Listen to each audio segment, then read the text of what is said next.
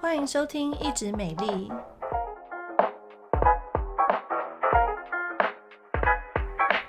我是皮肤科蔡依珊医师，我是皮肤科胡怡轩医师。 Hello，大家好，我们今天要聊的是，原来蚊子喜欢咬这种人哦啊！现在那个春夏交界的时候，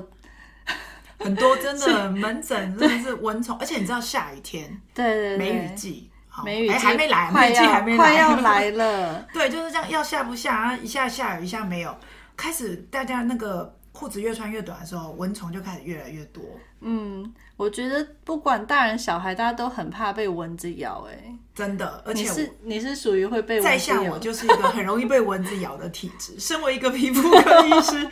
那我很夸张哎，我连去长春戏院看个电影哦，我脚踝就是露出来那一节、嗯嗯都会被攻击。所以呢，我应该是全国唯一就是去电影院会喷防蚊液 的人，因为不天喷哪他们就全部都来攻击我。我去什么地方哦，只要我的腿有露出来，嗯好，甚至带小孩去什么动物园，是他们都没事。小朋友小都朋友没事哦就，全部我看全动物园的蚊蚊子都蜂拥，蚊子快点，这里有一块肥肉。嗯，对于就是对于说蚊子到底喜欢咬什么样的人，其实有很多传言呢、对啊就呀、传言 O 型血的人最容易被咬。好，有的说啊你喜欢吃肉，好，有的是你酸性体质这样子。嗯，对蔡医师，难道你 O 型血吗哎，？我是 O 型没错， 但是现在也有比较新的研究说，哎，其实这几个都不是对的。嗯，对对对，其实蚊子的话，就是它会看那个二氧化碳的浓度的含量，所嗯以基本上就是一些代谢比较旺盛的人，像是孕妇啊、小朋友啊，就特别会被咬。嗯然后还有就是说，如果说你呃汗水的一些分泌物里面比较含有一些乳酸，然后味道比较重的话，也比较容易被咬。还有喷香水也会耶。嗯，我有看到一个研究，就是它对蚊子，其实蚊子它它很厉害哦，它能够存活这么久哦，不是没有原因的，它能够感受感受它的这个要叮咬的这个对象在哪里。是，对，所以它不是只靠气味啊，它有雷达，所以刚刚说的这个味道呢是其中一个元素，这样子。对对对，然后还有体温也是，对，它也可以感温，所以它超厉害的。然后还有有一些是，如果你穿黑色衣服跟白色衣服，跟你猜猜哪一个它比较喜欢？他应该比较喜欢白色吧？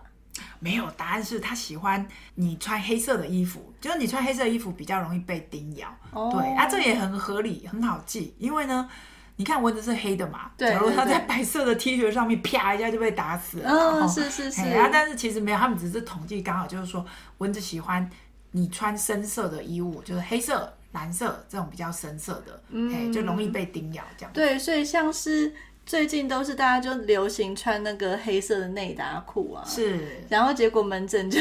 就有人就来说他整个腿被咬，可是他就问我说，可是我明明就有穿裤子，可是他的裤子是很薄的那种内搭裤嗯，是，然后又正好是黑色的，那完全就成了蚊子的攻击对象。对啊，因为蚊子嘴巴那个口气其实真的还蛮长是对它口气比较长，所以你如果说真的穿那种有网状或者太薄的那种衣物的或话丝，袜摸好啊，就没有办法，还是得喷防蚊液。 对啊，就还是要这个把自己遮起来啦。对，那这边还有一个有趣的知识，我发现很多人不知道、欸，他们都以为蚊子肚子饿了嗯，才会吸血，其实不是，是母蚊子啊，它为了要让它的卵。卵成熟，所以它必须，它不是肚子饿。所有会咬人的、会吸人血的都是母的蚊子，公的蚊子不咬人的。嗯嗯嗯对公的只喜欢什么花蜜呀、什么一 些植物的这些汁液。母的蚊子为了让它的下一代这个卵成熟，它必须要这个人类的血液，所以只有母蚊子会吸血这样子。嗯，对啊。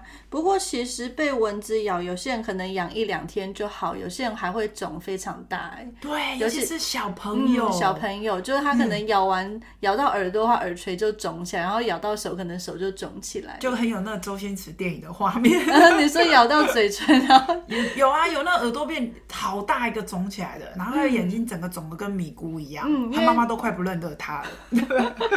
对，因为小朋友他的那体内的一些免疫系统还没有很健全，所以他有时候过敏反应会太强。大概三岁以前，我发现很多小朋友就是他生平第一次被咬，嗯，好，第二次被咬，第三次被咬，然后前面几次都肿得很夸张，妈妈爸爸都快吓死了。对对对，那其实这种反应的话就，就就是可能年纪大了之后，真的就会比较好一点。对啊，有的小儿科医师说开玩笑说，这个他会减敏针啊，蚊子多 多咬几次，三岁以后你就看到比较不会有这么夸张的反应。那另嗯外有这么夸张的，就是所谓的这个异乡人呐、哈，譬如说他本来、哦对对对哎小时候曾经住过台湾，但是后来搬去美国住很久，十几二十年，然后后来那个有放假回台湾，好，台湾的蚊虫对他来讲又是一个新的新的过敏挑源战，对对，所以对这时候呢，这些呃住美国住很久的美国人呢，被咬的时候，哎，一样又会肿很大包，嗯，没有错，好，那其实如果说你真的是属于比较不会咬体质，我还是建议说大家一定要防蚊哎、对啊，因为蚊子会有一些很恐怖的传染病。呃传染病，夏天的时候啊，都会电视都会报道说那个登革热，然后又在哪边有几例登革热啊，然后要做积水容器的清扫，然后和什么防治啊之类的。嗯，没有错，尤其是前阵子还没有 COVID nineteen 之前哦，在嗯中南部的这个登革热，哎、其实它跟选票听说很有关系、 耶。啊为什么？就是说，你这个市长啊，政府官员有没有做得好啊？你有没有把疫情控制下来？其实也是一个指标啊。哦，是是是，因为登革热它其实是我们的第二类的法定传染病，所以它是一个很重要的疾病。因为感染到登革热的话，它的死亡率可能高达百分之二十以上，哎，对，哎、所以有五个人得，有一个人会死掉、哎，就是你如果没有及时治疗的话，死亡率就会非常高。而且因为登革热它有分四型，它有一二三四四种血清型。你有的时候你得过第一型之后，虽然你对第一型免疫，但是你还有二三四。哎呀，所以真的是很多种这个危机、耶呃对，而且还有听说有人是可以同时得到两种。哦，那也太衰了，要不要去买彩 券？哎对对对，所以我会建议说，大家如果真的是到了登革热流行季节，出门在外一定还是要记得防蚊。嗯，然后讲到那个登革热啊，其实它有几个很特别的症状，就跟大嗯家提醒一下，譬如说什么眼球后面，就是你眼球的底部你会觉得疼痛哈，眼窝后眼哦疼窝痛，痛，对，或者是那个它另外一个叫断骨热，好像你的骨头被打断一样那么痛，嗯，就是肌肉啊、关节啊都会非常酸痛，然后头痛，然后又高烧，这样子的话呢，就有可能是登革热一些症状，而且还会出一些疹子。所以呢，如果要避免被蚊子咬或者是被传染到登革热的话，还是要提醒大家要做好防蚊措施哦。那基本上的话，如果说你有穿长袖衣裤的话，就比较不会被咬。还有就是你衣服的颜色，我们刚刚有提到蚊子比较喜欢黑色，所以会建议说大家可以穿一些浅色的长袖衣物，然后呢来做那个防蚊的措施。不过有的时候现在很流行九分裤、哎。对呀、脚踝都会露出来，所以说有时候你真的有一些部位有露出来的时候，还是要使用防蚊液哦。